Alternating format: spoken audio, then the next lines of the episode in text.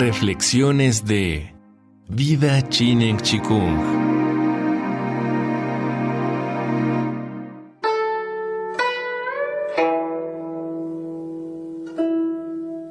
El primer concepto clave explicativo de la obra de Confucio es la ritualización, complejo proceso de pensamiento que intenta comprender el plano de lo real, pero lo encuentra inaceptable.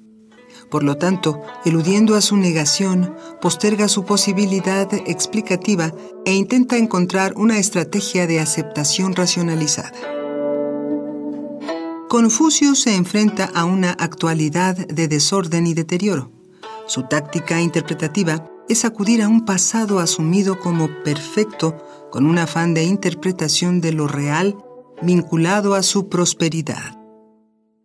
Las leyes gubernamentales de los reyes Wen y Wu están consignadas por entero en las tablillas de bambú.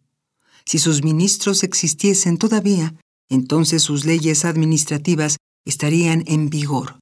Sus ministros han dejado de existir y sus principios de buen gobierno ya no son practicados.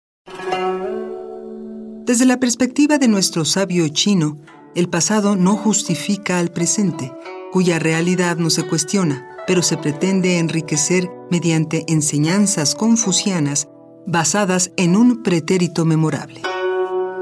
El ayer se ritualiza y los ancestros se convierten en figuras ejemplares. La tradición demarca el deber ser y las costumbres se convierten en normatividades.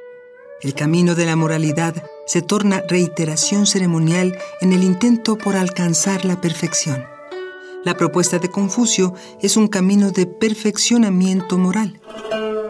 Ahora bien, en tanto que la realidad es defectuosa, Confucio desestima la explicación y elude la crítica. Su concepción concentra su interés en un pasado remoto, a su juicio representante de la perfección. Un príncipe que quiere imitar la buena administración de los antiguos reyes debe escoger esos ministros según sus propios sentimientos, inspirados en el bien público. El segundo elemento clave explicativo de la obra confuciana se refiere directamente al etos histórico chino, que plantea una cultura de temporalidad bifacética de la sociedad china. A fines del siglo XX, ante un mundo asombrado, China se actualiza y pasa del misterioso hermetismo socialista a una integración exitosa en el sistema del mundo capitalista gracias a un vertiginoso desarrollo de su economía.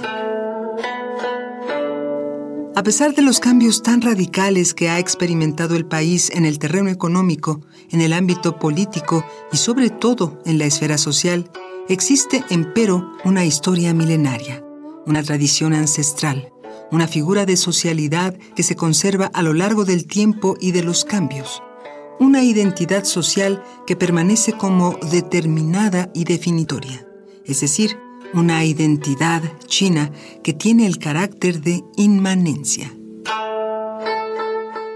Esta dicotómica presencia del pasado inveterado y el presente inmediato constituye uno de los rasgos más importantes de la civilización china y junto al flanco de vanguardia irrefrenable, junto al enorme impulso de la producción y al crecimiento acelerado de la productividad, existe un lado que mira soñadoramente a una antigua tradición que ha sido preservada.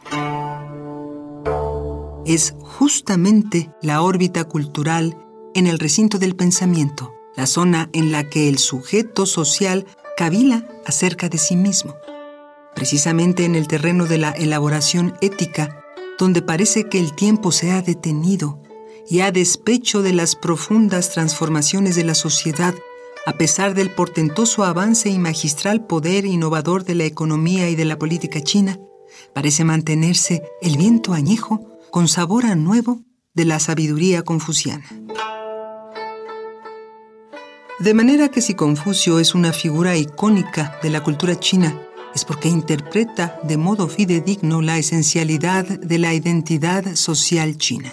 Entre lo vetusto y lo novedoso, para la sociedad china existe el amor a la verdad, el respeto a la tradición, el profundo sentimiento de amor filial y el apego a la propiedad o moderación, justamente las cuatro virtudes cardinales de Confucio.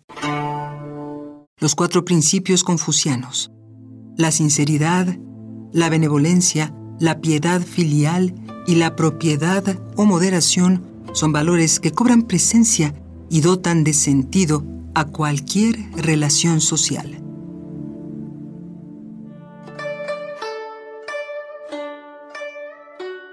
El deber ser se postula en Confucio sin cuestionamientos metafísicos. Su reflexión es básicamente pragmática. Si un hombre quiere gobernar, debe empezar a ordenar bien a su familia. Esto significa que debe enmendarse y aplicarse a seguir un camino de perfeccionamiento, de conocimiento de la moral, lo cual consiste en indagar el plano de una normatividad elemental. Todo se resume en la posibilidad de tener una buena educación para lograr la correcta reflexión sobre los principios. En efecto, Confucio nunca se aparta del terreno empírico. Él propone una reflexión sobre los hechos. Su propuesta educativa es una enseñanza de reflexión sobre la virtud justamente a los jóvenes que en el futuro podrían conformar la correlación equilibrada entre gobernantes y gobernados. Confucio empieza por el pensamiento acerca del comportamiento moral personal como base de un comportamiento social que a su vez se convierta en un adecuado comportamiento político. De aquí se forma la idea de comportarse con propiedad. El gobernado debe obedecer y el gobernante debe desear el bien de sus súbditos. Partiendo de las necesidades del gobernante, ámbito de la política, Confucio se dirige al ámbito de lo social y después al plano de lo familiar, hasta tocar, sin hacer referencia directa, al plano individual. Es justamente el plano del requerimiento ético lo que se plantea, pero nuestro sabio no responde a preguntas ontológicas ni formula inquisiciones filosóficas. Para Confucio lo importante es lo pragmático, un planteamiento que concierne directamente a la vida social. Si hay personas que no estudian, o que si estudian no sacan provecho de ello, no se desanimen, no se desanimen, no se detengan. El que siga verdaderamente esta regla de perseverancia, por ignorante que sea, llegará de modo natural a ser ilustrado. Por débil que sea, llegará necesariamente a ser fuerte.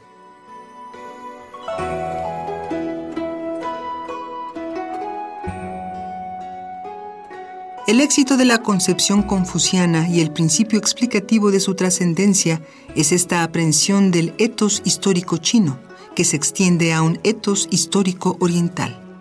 Es la mirada a lo antiguo, la vida como preservación del pasado y este pretérito que es dotado de importancia y respeto a partir de la ritualización. El pasado es honorable y la tradición representa la repetición de la perfección y el culto a los ancestros constituye la dignificación de los antepasados.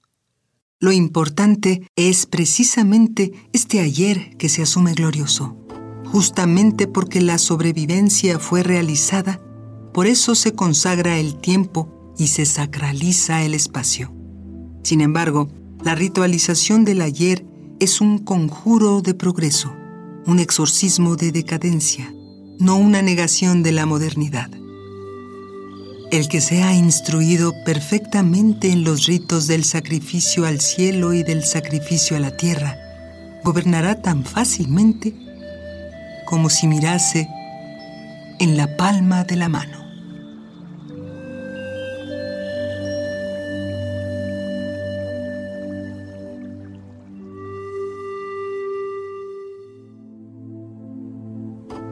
Ancestralidad trascendente.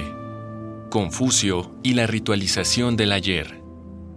Texto de Flor de María Balboa Reina.